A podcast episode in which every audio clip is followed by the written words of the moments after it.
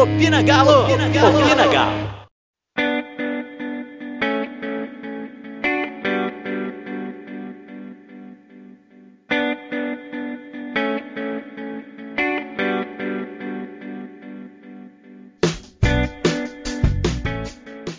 Olá, torcedor e torcedora alvinegro. Seguinte, vamos para o episódio 101 do Opina Galo. Eu sou Diego Calegari e está no ar o nosso glorioso programa. E comigo ela, a nossa gloriosa Malu. Como estão as coisas, Malu? E aí, Dieguinho, poderiam estar melhores, né? A gente fica ansioso para tanta coisa. A gente ficou esperando o Nath no bid, o Nath saiu no bid, agora é a estreia do Nath ansioso, ansiosa para o time considerado o time principal. É, o Campeonato Mineiro tem dado bons frutos até aqui. A gente tem descoberto novos, redescoberto alguns outros que muita gente jogava para lá, mas tá, até agora o Atlético está caminhando bem dentro do planejado. E além dela está o nosso magnífico jornalista Douglas. Você tá bom, meu querido? Fala Diego, fala Malu, fala galera. Tamo aí, né, na expectativa do que, que vai ser essa temporada, que os Jogos do Mineiro tem apresentado aí, quem que vai despontar, quem que vai acabar aparecendo mais aí. E vamos que vamos, né? Ainda tá só no começo.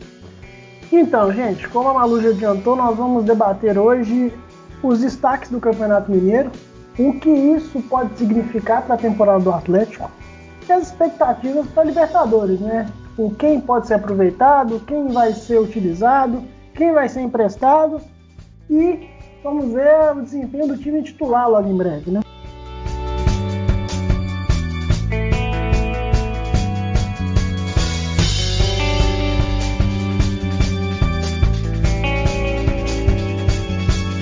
Malu, vamos começar pelo seguinte.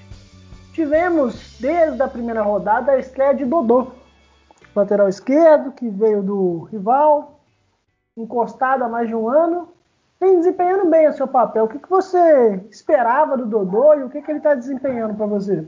Olha, para ser sincera, eu não criei uma grande expectativa sobre o Dodô, porque a gente sabe que ele vai ser reserva do Arana. Então, para jogadores reservas, eu espero que eles sejam bons reservas, jogadores que não comprometam. Eu acho que a principal função de um reserva é essa, né? Não comprometer quando precisar substituir um titular. Principalmente uma posição que é pouco rotativa, né? Lateral, zagueiro, é muito difícil mudar essas posições, a gente muda mais o ataque. E foi então uma grata surpresa que eu tive do Dodô. Muita gente lembra do Dodô que jogou no Santos, né? Foi titular no Santos, jogou muita bola lá. E ele tá mostrando que tá voltando aos poucos. É nítida a evolução que ele teve do primeiro até o quarto jogo. Ele jogou os 90 minutos, né? E a gente vê que ele tá numa condição física muito boa, então nem parece que ele ficou um ano sem jogar e está participando bastante do jogo, tanto defensivamente quanto ofensivamente. Até no, no, último, no último jogo, né, ontem, ele quase acertou um golaço, né, limpou o, o zagueiro e chutou colocado. A bola, infelizmente, um grande pecado, não entrou.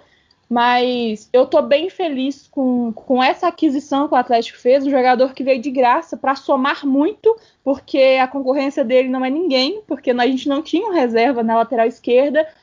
E ele me dá muita segurança de que se o Arana faltar por N motivos, por seleção, por lesão, por suspensão, ele com certeza vai tomar conta da lateral esquerda bem, sem muito prejuízo de qualidade. Isso aí, Malu, gostei. Ô, Douglas, indo nessa toada de destaques até o, até o presente momento, nós temos o artilheiro do campeonato, nosso glorioso Marrone. É, não sei se quatro gols é algo que se credencia um jogador a, a palpar realmente um, uma artilharia de campeonato, né? Ele vai fazer quatro gols no mínimo, eu acho. Né? Vamos esperar. E assim, é, o que esperar do Marrone? O Marrone ponta, o Marrone goleador? Vai ser útil, não vai ser útil? Quem será Marrone no time do Atlético? Pois é, né? Eu, eu sou da linha, Diego, que acredita que o Marrone vai ser muito útil ao longo do ano. Eu, particularmente, gosto muito do, do, do, do jeito de jogar do Marrone, cara habilidoso, que parte para cima. Acho que ele peca às vezes só um pouquinho na questão de do preciosismo, né, de querer sempre é, é, é, querer fazer golaço, querer um toque diferente na hora de finalizar, mas assim, tirando isso, eu acho ele um, um baita jogador, um, um ótimo jogador. Acho que assim, pelos lados, ele rende mais do que jogando pelo meio. E assim, ele mostra, ele tem mostrado qualidade. Acho que assim, desde a chegada dele no Galo, ele ele demonstra assim ser um jogador muito habilidoso, um jogador de muita qualidade técnica. Eu acho que assim, à medida que ele vai tendo espaço, vai tendo continuidade, eu acho que ele vai melhorar mais. E assim, eu acredito que ele vai ali brigar pela artilharia, né? Porque no Campeonato Mineiro ele, ele vai ter mais, ele vai ter mais espaço mesmo. E os jogos assim são têm sido jogos assim bem favoráveis para o estilo de jogo dele, né? Onde ele tem aparecido mais, tem, tem sido mais opção durante o jogo. Então assim acho que é, é, para o Campeonato Mineiro vai ser uma boa, fora que vai ter a questão de dar a ele ritmo de jogo que vai ser importante para quando precisar acionar ele em jogos mais importantes. Isso aí. Malu, nós temos discutindo, discutido no nosso Opina Galo debate várias vezes, nos quartos jogos que o Atlético fez até agora, sobre a dupla de zaga. Uma hora o Rabelo serve muito, uma hora o Gabriel vai bem, outra hora aí nós precisamos de um zagueiro para ser suplente da zaga, nós precisamos de um cara para substituir o Hever. Afinal de contas, a dupla de zaga, Gabriel e Rabelo, quem se destaca mais, quem pode ser útil, ou vai ter que trocar os dois? Olha, eu acho que a gente precisa pensar em um contexto, né? Igual a gente sempre fala lá no Opina Debate.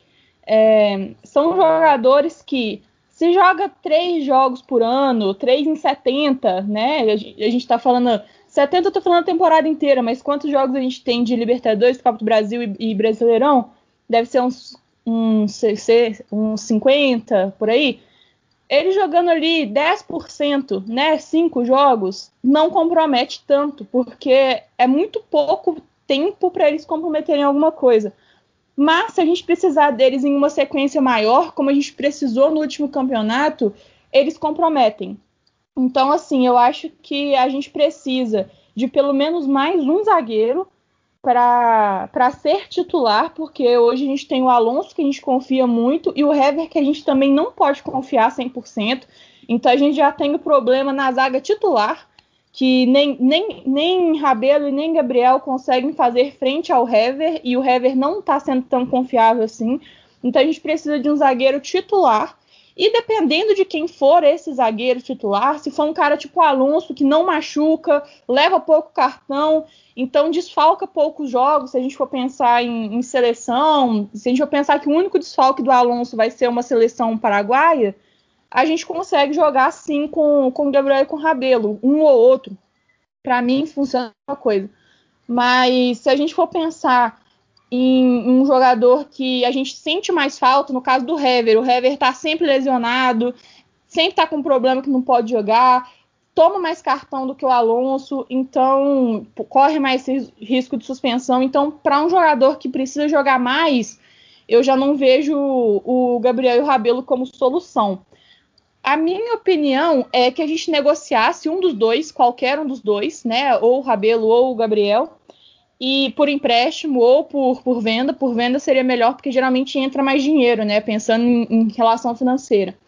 Então negocia um deles e traz outro, que seja titular. E aí a gente, a gente teria, manteria quatro zagueiros no elenco, com um quinto que corre por fora, que para mim corre mais por dentro do que por fora, que é o Mikael que é outro jogador que a gente cobra muito que ele entre, né, para poder jogar, para a massa, de modo geral, conhecer ele, né, para o pessoal que só assiste os jogos conhecê-lo.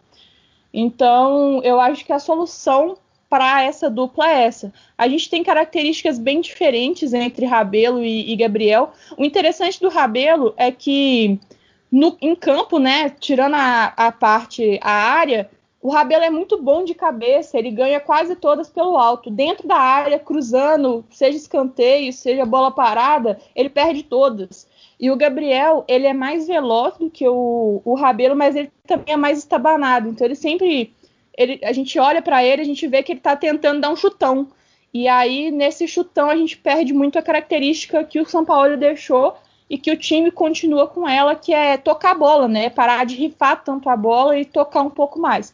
Então, eu acho que os dois é, têm características diferentes, mas um futebol parecido, que não tem como falar, ah, Gabriel fica e Rabelo vai, ou então o Rabelo fica, Gabriel vai. Vende ou empresta o que for mais lucrativo financeiramente. Final do ano termina o contrato do Hever e a gente arruma outro zagueiro para colocar no lugar. Por isso eu já acho importante ir lançando o Mikael, né? Para a gente conseguir ter essa reposição dentro de casa sem precisar ir no mercado de novo. É, e o Mikael tem um diferencial que ele é o segundo zagueiro canhoto do elenco. Nós temos o Alonso e temos o Mikael. Então, assim, quem sabe, né, numa sequência no Campeonato Mineiro, uma oportunidade, uma vez ou outra, pode ser interessante o menino começar a pegar a experiência. É, e dentro desse contexto de zaga, Douglas, nós temos a especulação do Gemerson. Né, entrando já no mérito de, de reforçar o elenco do Atlético, o Gemerson eleva o patamar ou ele é mais do mesmo? Olha, para mim, particularmente, é uma incógnita, sabe, Diego? É, eu não tenho acompanhado muito o Gemerson desde que ele voltou, né? Quando atualmente agora no Corinthians. E assim, eu não saberia dizer se seria um, uma, uma contratação que viria e já vestiria a camisa de titular, por exemplo. Né? É, se fosse assim, se jogar aquilo que jogou em 2014, 2015, é titular fácil, né? Que veio justamente, ele entrou naquele período justamente na vaga do Hever, né? Que estava passando por um período de lesões e tudo mais, né? E, e, e, com o tempo acabou correspondendo bem. Assim, se for o Gemerson daqueles anos ali, jogando naquele nível, eu acho que assim, vai ser um ótimo reforço. Vai ser assim, um cara que vai vir e vai agregar muito o, no, no, no elenco. Né? Mas assim, eu te confesso que eu tenho visto muito pouco dele. Né? Não vi muito da, da, da passagem dele pelo Mônaco, não vi muito do, do, que ele tem jogado até hoje no Corinthians. É, é, me deixa muito curioso o fato assim de não haver uma, uma possibilidade de renovação lá, então por isso eu fico meio que com o pé atrás com relação à, à vinda dele aqui para o Galo.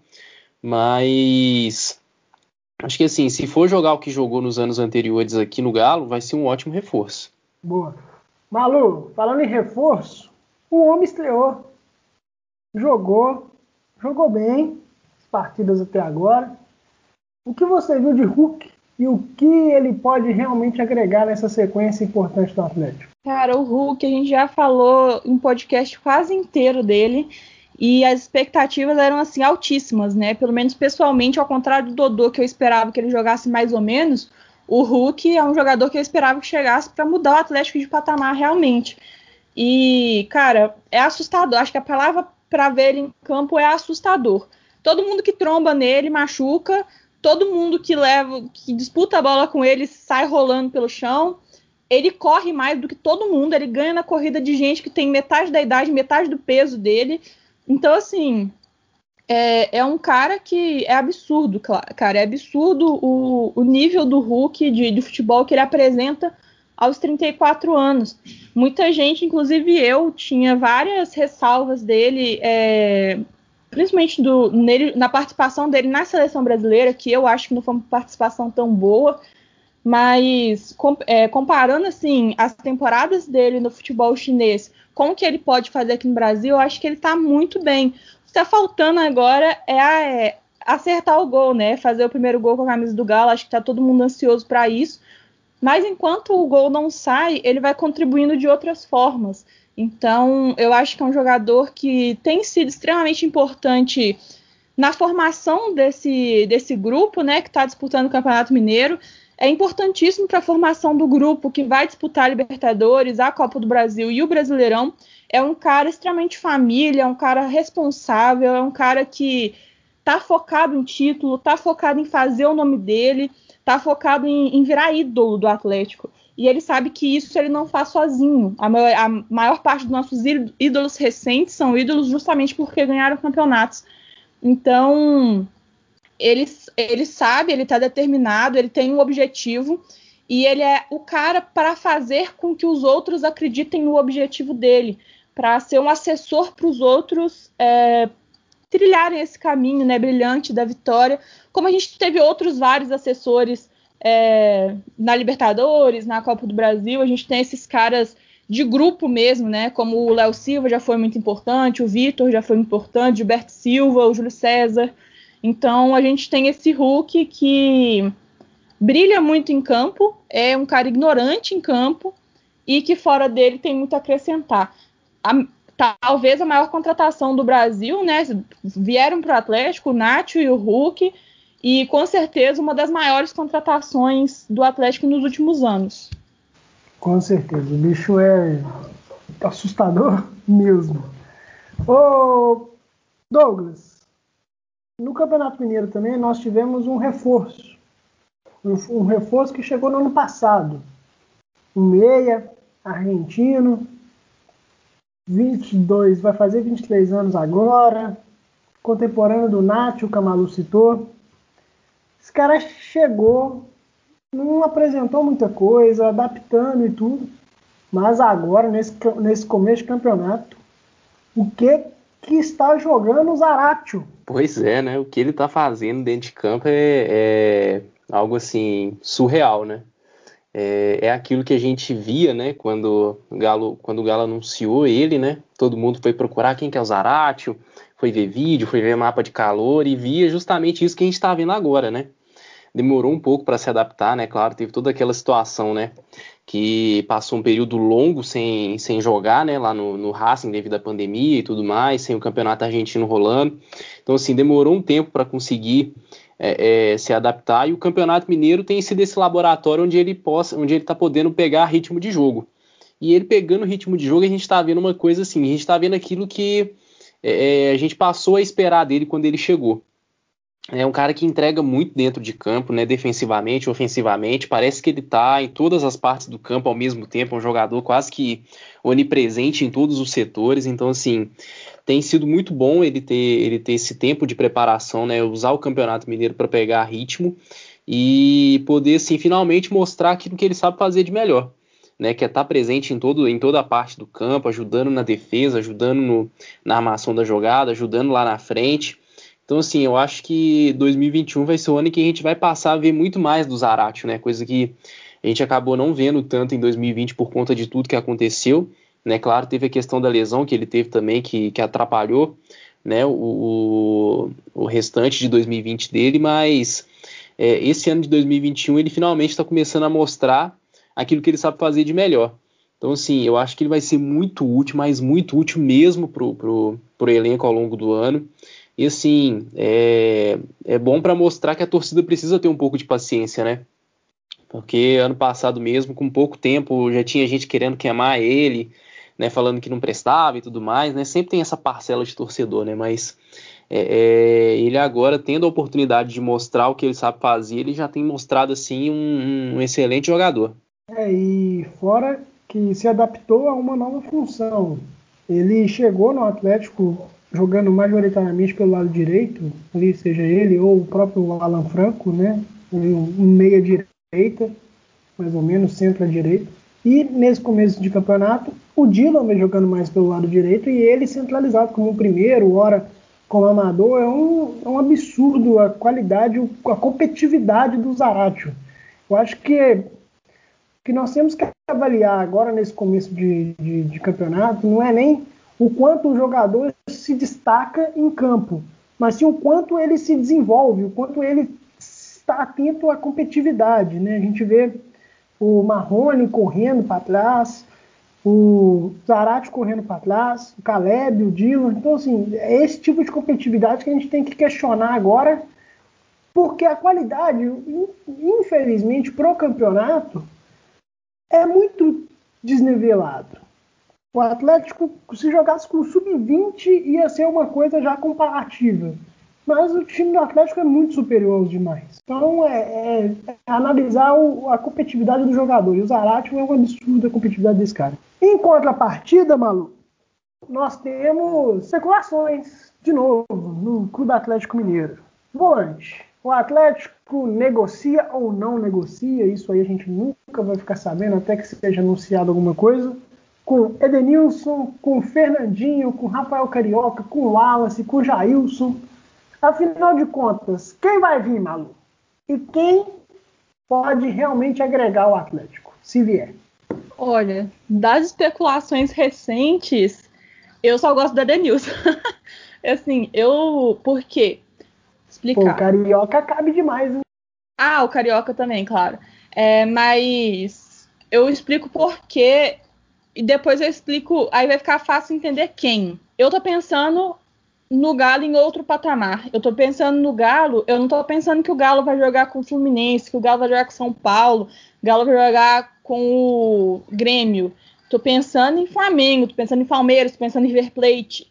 Então, assim, eu tô pensando no Galo em um nível que a gente geralmente é, não estava pensando, né? A gente sempre pensava, pelo menos até o início do ano passado, início de 2020, a gente estava pensando no Galo brigando para não cair. E a chegada do São Paulo, a chegada dos reforços, fez a gente vislumbrar um futuro, o projeto dos 4Rs fez a gente vislumbrar um futuro onde o Galo é autossustentável e o Galo briga somente na parte de cima na tabela. Briga para ficar pelo menos semifinalista da Libertadores, da Copa do Brasil e entre os quatro do Brasileiro. Então, vislumbrando esse cenário, eu penso num time para chegar pelo menos na semifinal da Copa do Brasil, semifinal do, da Libertadores e quatro primeiros do Brasileirão. E pensando nesse cenário, que é o, o mínimo que eu espero do elenco do Atlético daqui para frente, eu preciso de jogadores que sejam do nível que encaixem nesse cenário. Então a gente vê, por exemplo, é, quem foram os quatro primeiros colocados da Libertadores, quem foram os quatro primeiros colocados do, do Brasileirão e da Copa do Brasil. Vamos pegar isso nos últimos cinco anos. O que, é que eles tinham em comum? É, quais as características dos jogadores? É, o que, que aconteceu? O que, que possibilitou que eles vencessem? Qual foi o erro que eles cometeram, que, que eles perderam? Então, foi um erro individual do goleiro? Foi um, um acerto particular do atacante? Enfim, a gente tem que fazer uma análise sobre isso tudo. E pensando nesses pontos, o único que cabe nesses critérios que a gente pensa, a gente tem uma visão holística, né, uma visão geral do que está acontecendo nesses campeonatos, é o Edenilson, que é o cara que foi seleção do campeonato, o melhor jogador do Internacional, o time que disputou o Campeonato Brasileiro até a última rodada. Então, eu acho que é muito seguro dizer que o Edenilson ele faria parte de um time que está brigando na parte de cima de todos os campeonatos, né, nas finais de todos os campeonatos. É, o Rafael Carioca, mesma coisa, até porque o Rafael Carioca ele foi campeão aqui, né? Então a gente não pode descartar ele é, de, logo de cara, assim. É um cara que na final do Mundial encarou o Bayern de Munique, encarou aquele ataque que fez oito gols, assim, média de quatro gols na Champions, é um, um timaço.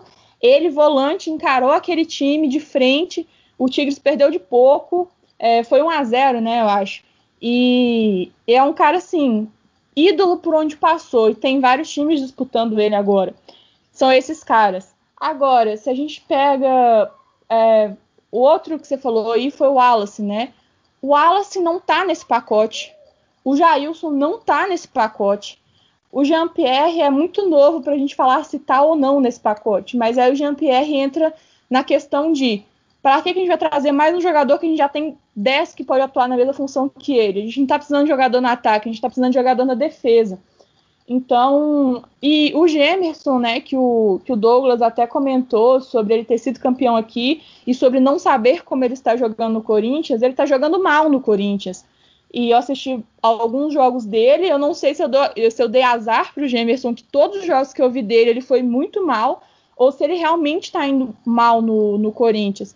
E o custo-benefício dele é muito ruim. O Corinthians pagou uma dinheirama para poder trazer ele, paga uma dinheirama de salário e ele não está rendendo o tanto quanto poderia.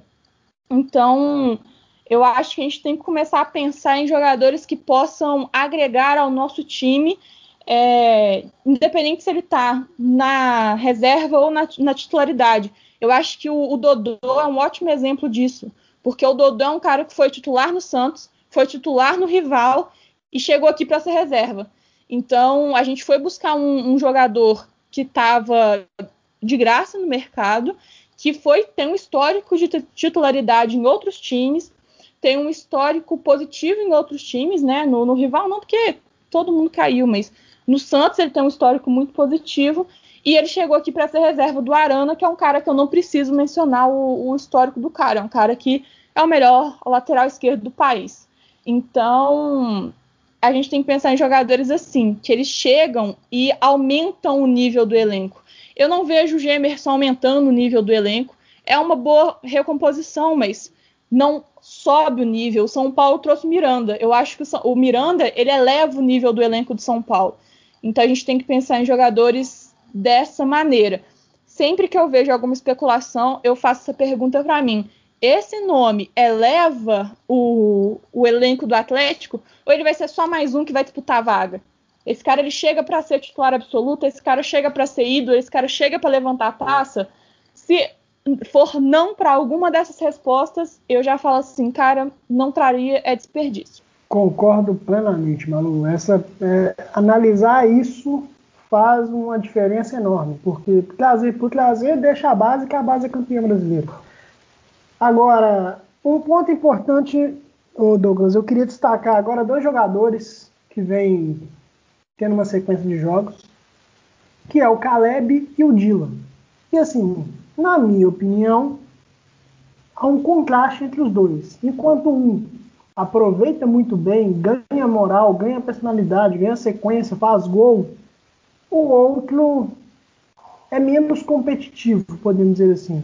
Eu acho o Dylan tem uma qualidade absurda, um jogador que facilita o jogo em um passe, mas ele é pouco competitivo.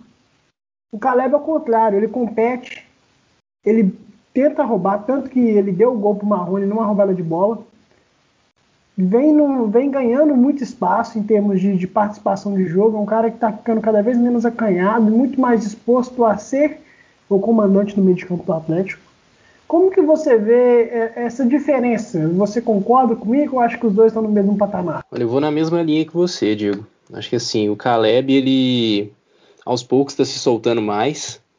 Né? Acho que assim, ano passado acabou não talvez sentindo muito os jogos que entrou, né? E por isso acabou não correspondendo da, da maneira como, como se esperou, da maneira como se depositou a confiança nele. Mas nesse, nesses primeiros jogos do Campeonato Mineiro ele tem jogado muito bem, né? Tem aparecido aí sempre entre os destaques do time, tem soube aproveitar bem as oportunidades. Acho que assim é, é, o Campeonato Mineiro ele tem sido bom justamente nesse sentido, né, de você conseguir dar uma continuidade para quem não teve tantas oportunidades ano passado e com isso os jogadores mostrarem daquilo que são capazes de fazer. O, o, Caleb tem começado muito bem a temporada, fazendo bons jogos, né? Aparecendo bastante, mostrando vontade, né? Não só no último jogo, mas no, no, no, jogo passado, em que ele fez o primeiro gol dele também, né? A própria jogada do gol começou com ele roubando a bola, tocando pro Tardelli, depois recebendo de volta. Então, assim, é um jogador que tá mostrando, tá mostrando fome de bola, tá mostrando vontade. O Dila, eu também sinto ele um pouco meio que alienado do jogo, né? Parece assim um pouco distante às vezes né? Por mais que em um determinado momento apareça assim numa jogada aqui, numa outra ali, mostra sua, quali sua qualidade, mas é, é, não demonstra aquela vontade de, de, de, querer aproveitar as oportunidades que tem ali, a, a, continuidade em jogos que ele tem, né? Porque desde que ele chegou ele não teve tantos jogos assim para para mostrar do que é capaz e agora que está tendo a gente não está sentindo isso dele, né? Dessa vontade de mostrar o, o que sabe, de, de, de fato assim, encarar ali a oportunidade de, de, de melhorar o seu nível, né?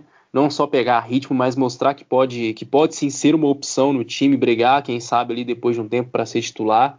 Então, assim, a gente sente um pouco essa diferença mesmo entre os dois. Acho que o Dira ele precisa dar uma, uma acordada no, no, nos jogos, assim, perceber que ali é a oportunidade que ele tem de mostrar alguma coisa é, é, é para o treinador que está chegando que, que ele pode ser útil ali e, e, até quem sabe aí, dependendo do que ele demonstrar, brigar pela titularidade, coisa que até o momento ele não, não tem feito.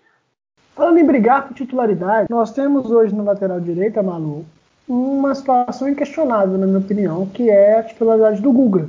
Por outro lado, nós estamos vendo uma sequência que o Mariano não teve desde quando chegou. Apesar de ter vindo indicado pelo, pelo Sampaoli e tudo, se esperava que ele tivesse uma sequência de jogo, mas o Guga tomou conta. O Guga foi, sem sombra de dúvida, um dos melhores jogadores do campeonato, do Atlético no ano, disparado. É, a torcida tem um, tem um pouquinho de ranço do, do Guga por uma outra situação em que ele foi um completo idiota, mas em termos de bola ele tem demonstrado muito recurso. E o Mariano veio na sequência. Num primeiro jogo, na minha opinião, muito ruim, mas vem mantendo uma regularidade aceitável, mano. Não, Diego, não é aceitável, não. Porque é, Mariano é um cara que, na primeira passagem dele pelo Atlético, antes dele sair no carro da polícia do CT, ele jogava bem. E aí ele foi para Europa. O negócio do Mariano é que ele é um, um, cara que ele tem bagagem europeia e ele joga como se ele estivesse jogando no terrão, sabe? Só que ele tá jogando terrão, solteiros versus casados, ele é do time de casados, aquele cara que já tá pesadão, sabe? E eu, eu tô falando de expectativa, tá? Eu tô falando pessoal. A expectativa que eu tenho em cima de um jogador que era titular absoluto no time dele na Europa. Não era um campeonato ruim que ele jogava, não era um time ruim que ele jogava. E ele chega aqui para jogar desse jeito, eu acho que ele tá muito abaixo do que ele poderia estar tá jogando. Tá jogando mal, tipo assim, ridículo, deplorável, pior lateral da história? Não. Ele só tá jogando muito abaixo da expectativa que eu tinha dele. E a expectativa nem era alta. Então, assim, é, eu acho que a gente está com essa disparidade muito grande na lateral direita. É, a gente tem um Guga de, de, titular, um cara que provavelmente vai para a seleção olímpica, um cara que tem mercado. A gente vai acabar vendendo o Guga. O Guga não vai ficar muito tempo aqui no Galo mais. E a gente não tem reserva para ele porque eu não confio no Mariano para fazer um jogo grande, para fazer um jogo contra um time agudo, um time que troca passes, um time que explora as, as falhas do adversário. E o Mariano é uma das nossas falhas. Se você vê uma defesa montada com Arana e, e Alonso de um lado, Jair no meio, que seja Jair, mas enfim, imagina um volante no meio. E na direita você tem o Mariano e um outro zagueiro, nem precisa ser o Hever, pensa num zagueiro que seja que tenha cancha para ser titular. O ponto fraco é o Mariano e a gente não pode ter um time que seja como que fala?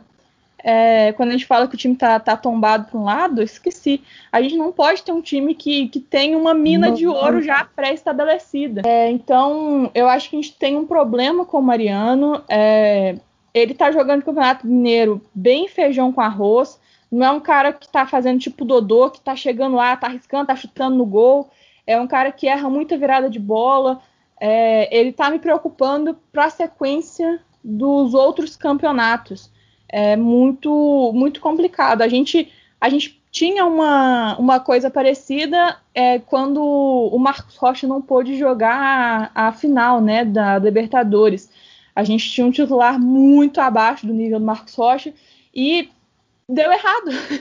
então, assim, é, a gente não pode deixar esse, esse ponto, sabe, de atenção, porque a gente já sabe que é um ponto de atenção. E aí, o que eu acho? Eu acho que o Mariano não vai virar da noite pro dia o jogador que eu espero que ele seja, um jogador que jogou anos na Europa e que jogou aqui no Galo. Eu acho que ele não vai virar esse jogador, não mais.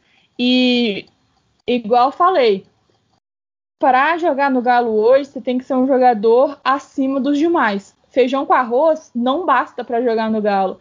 E hoje o Mariano joga o feijão com arroz. Então, vendo na, na iminência de uma saída do Guga, a gente está meio a pé de lateral direito e essa é a minha preocupação. Por isso que eu acho, já falei disso milhares de vezes no meu Twitter, que não precisa descartar o Mariano. O cara tá jogando, tem contrato, deixa ele jogar. Só que em 45 minutos ele joga. Nos outros 45 minutos, vamos deixar um, um menino da base jogar. No caso é o Thalisson, né? O Thalisson é muito bom lateral, é titular da, da base, aparece para o jogo, tem características parecidas com a do Guga. É claro que tem que consertar algumas coisas, é um menino de 20 anos de idade. Então, eu acho que ele tinha que ter um pouquinho de tempo que seja o Tyson, que seja outro lateral também, para poder pelo menos ter uma competição com, com o Guga, né? A segurança que eu tenho na lateral esquerda com o Dodô, eu não tenho na lateral direita com o Mariano. Boa. Oh, falando em segurança, Douglas, nós temos uma situação atípica no Atlético, que é o anúncio de Cuca e a não presença de Cuca no treinamento, nos jogos, obviamente por uma situação pessoal e séria, que é a mãe dele, né, com complicações da Covid-19. Mas até que ponto nós teremos Cuca presente no Clube Atlético Mineiro? É, sabe-se lá quando teremos, né? É, tem sido uma, uma incógnita, né? Por mais assim, é uma situação complicada que ele está passando, né? Com, com a mãe, numa situação de saúde crítica, né? E tudo mais, e, e isso acaba colocando em xeque também, né? O que é, é a garantia de que se, de, se ele vai vai estar aqui ou não depois, né? É, assim, eu é, é, meio difícil dar uma opinião, Diego, porque eu fui contra a chegada do Cuca, né? Eu fui contra a contratação do Cuca. Acho que assim não é o treinador ideal para o Galo, ainda mais né, na temporada em que o elenco, né, o nível do elenco sobe de patamar. Né? Eu acho que assim poderia ter, ter ido atrás de outras opções. E assim, diante dessa situação, né, em que ele, ele age de maneira correta, tem que, ter, tem que ter preocupação com a família mesmo como, como prioridade.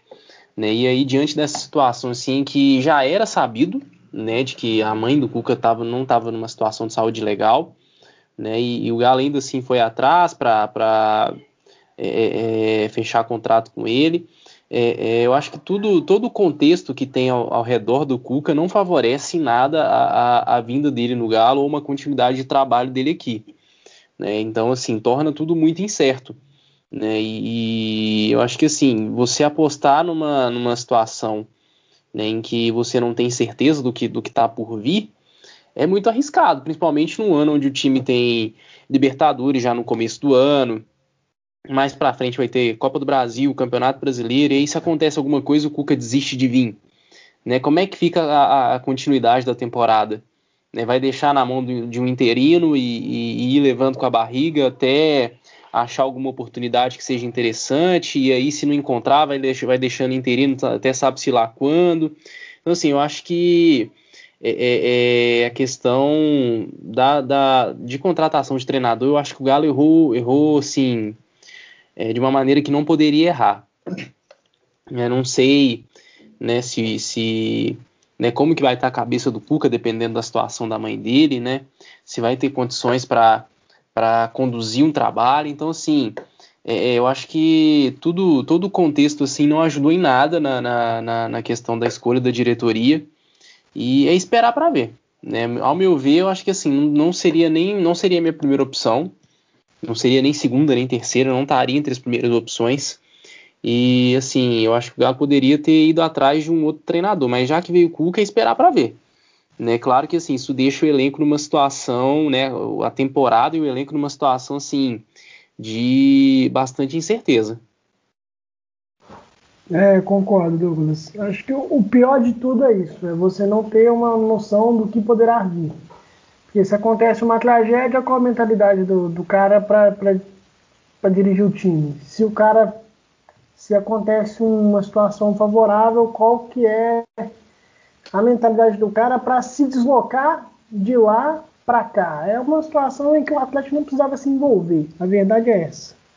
O problema é pessoal. É verdade. Um, é só, desculpa, desculpa te interromper, é sempre assim, um detalhe que precisa ser importante é, é, é, colocar, né, os últimos trabalhos do Cuca, né, é, a maneira pela qual ele saiu era sempre alegando é, o cansaço mental ou alguma coisa pessoal, então assim, como é que você é, quer, quer conduzir um trabalho grande numa temporada assim, que é chave pro para o sucesso do time na mão de um treinador que nos últimos anos sempre tem alegado algum problema pessoal cansaço mental na, na, na, reta final de temporada, né? Fica assim, é, é, colocar o projeto na mão de uma bomba relógio. É, e põe em xeque, principalmente, Douglas, a real intenção do tal projeto. Se ele é tão grandioso assim, se ele é tão intencionado em se tornar o Atlético uma das melhores equipes da América Latina, como o próprio presidente já destacou isso algumas vezes, você não pode dar, dar se dar o direito no seu técnico ser um cara emocionalmente instável. E não é por conta da situação da mãe dele, não. Nós temos o relato da Libertadores, nós temos a situação no Palmeiras, temos a situação no Santos. O histórico está aí para provar. Óbvio, a gente vai reforçar de novo. a situação específica da mãe dele é uma situação em que o Cuca está certíssimo. O problema, entre aspas, é o Atlético se envolver nessa confusão. O Cuca, em relação à família, é excepcional. Não tem o que se discutir. Depende, a mãe depende dele e ele tem que estar presente e ponto. Agora, qual a necessidade do Atlético depender do Cuca? No momento, nenhuma. Mas é o que temos. No mais, ô Malu, quero só um último destaque seu sobre uma competitividade no ataque do Atlético. Nós temos o Tardelli com duas partidas, dois gols. E nós temos o Vargas, uma partida, um gol. E o Vargas sai de campo alegando desde o começo do ano passado, desde o final do ano passado, desde 2020, ele sempre vem se cobrando, ele questionando o seu próprio desempenho. E nós temos o Tardelli se desenvolvendo, tendo uma sequência de jogo importante. Se afastou agora por lesão, acredito eu que já na próxima rodada com a com a suspensão do Marrone, deve jogar os dois juntos. O que esperar desses dois atacantes? Quem será o principal atacante do Atlético? O que, que você acha dessa, dessa dupla dinâmica aí? Além da dupla dinâmica, a gente fecha com o trio, né? O Vargas é um jogo, um gol, Tardelli, dois jogos, dois gols, e o Marrone, é, três, quatro jogos, três gols, assistência, né? Então, é, a gente tem um ataque muito potente, Dieguinho, e a gente sabe disso. A gente tem vários nomes para o ataque e tem vários nomes que, por exemplo, são mais discretos, tipo o Caleb. O Caleb já tem um gol e três assistências. É uma média que muito jogador é, titular de vários times aí pelo Brasil não tem. E todo mundo está jogando estadual, né? Então a gente não pode nem questionar o nível. O nível do estadual é mais ou menos igual para todo mundo. Então, eu acho que a gente tem um ataque muito interessante e na briga Vargas e Tardelli, a gente tem que colocar todas as cartas na mesa. De um lado, a gente tem um jogador que o, o Vargas, o chileno, ele ocupa uma das vagas de jogador gringo, né? Pode ter sido até uma coisa que pesou para a diretoria não procurar um zagueiro gringo, por exemplo. Mas enfim, outra história é, é, um jogador gringo, né? Então ele tem que ficar dentro daqueles cinco, né? Ele tem que ocupar uma das cinco vagas. E é um jogador que a gente está vendo uma cobrança que vem de dentro. É, e a gente sabe, né? Eu, eu conheço alguém que tem contato com Vargas pessoalmente, e essa pessoa me falou que é um cara completamente introvertido, assim, né? Ele tem muita vergonha de público, vergonha das coisas assim, e que é um cara assim super cabeça. Então, quando ele fala que está se cobrando, acredito que realmente ele, ele esteja se cobrando para poder fazer, desenvolver mesmo o, o futebol dele e fazer história aqui no Atlético. De outro lado, a gente tem o Tardelli que tem dois jogos, dois gols, né? Não pode ignorar dele que aconteceram no em Tombos, né? Ele não viajou para Tombos porque estava lesionado e agora nesse jogo.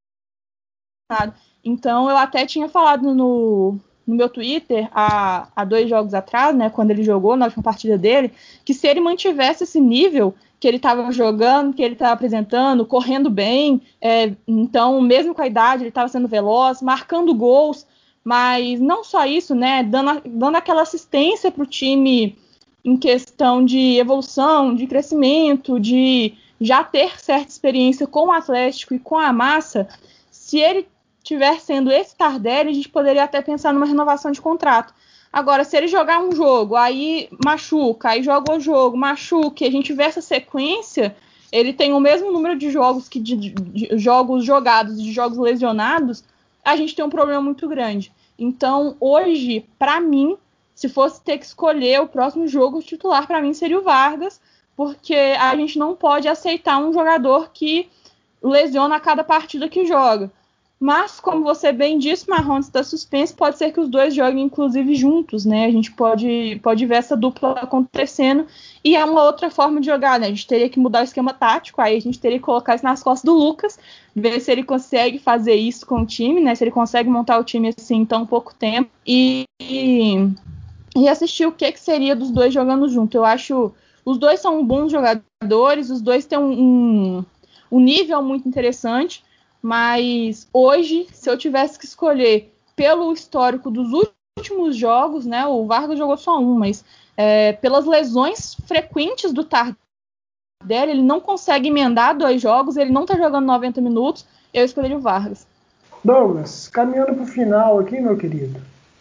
O que você espera do Atlético nessa sequência? Acho que deve jogar mais um ou dois jogos com o time reserva e depois dar uma sequência para o time titular. Que podemos esperar? Acho que a gente pode esperar o que a gente já tem visto já. Acho que assim, à medida que. Claro que assim, é, melhorando, né? Acho que assim, à medida que o time, que o time alternativo aí tem jogado, eles têm apresentado né, um crescimento. Eu acho que esse, esse crescimento vai ser constante. Né? E o time titular, eu acho que assim.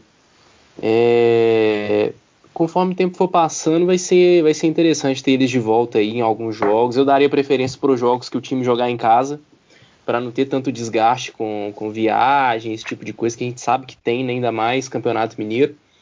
Então, assim, é, eu, preferi, eu prefiro assim, que a maioria dos jogos sejam com, esse, com um time alternativo, porque é bom eles terem ritmo de jogo para e também né, para a gente ter uma ideia, noção daquilo que eles podem fazer dentro de campo, para caso acontecer alguma coisa, ter eles ali já, já disponíveis ali, já com é, é, é, já com, com conhecimento da maneira como o time vai jogar. E assim, no fundo, no fundo, para mim o time titular só jogaria contra o América e contra o rival. Só, só nesses dois jogos. O restante, bota os meninos mesmo, deixa os meninos correr, deixa o pessoal que precisa pegar ritmo de jogo jogar, pegar ritmo de jogo. E, e aí ver, ver a evolução deles aí conforme for a primeira fase do Campeonato Mineiro. Boa. Malu, o que, que nós temos de bom na sequência do Opina? A gente está chegando no nosso, é, nosso episódio número 101, né? Porque eu não vou saber o nome desse trem. E a gente podia trazer um convidado, né, Dieguinho, para poder participar aqui com a gente. Nosso episódio quer participar pra, com a gente no próximo episódio, manda mensagem pra gente. A gente tá Opina Debate, então se você quiser comentar de futebol com a gente e com outras pessoas incríveis também, é só mandar um número para alguma das nossas redes sociais arroba Opinogalo no Twitter, arroba Vamos Galo, underline, vamos com U no Instagram, que a gente te coloca lá no nosso grupo para você comentar com a gente. Ah, e sigam também as nossas redes sociais que eu acabei de dizer para vocês, para vocês ficarem por dentro, para vocês ficarem por dentro de novos episódios e novidades que acontecer. É isso aí, meu povo. Por hoje é só. Douglas, obrigado. Malu, sempre bom ter a sua presença. Fiquem em paz e vamos, Galo! Opina Galo! Opina Galo!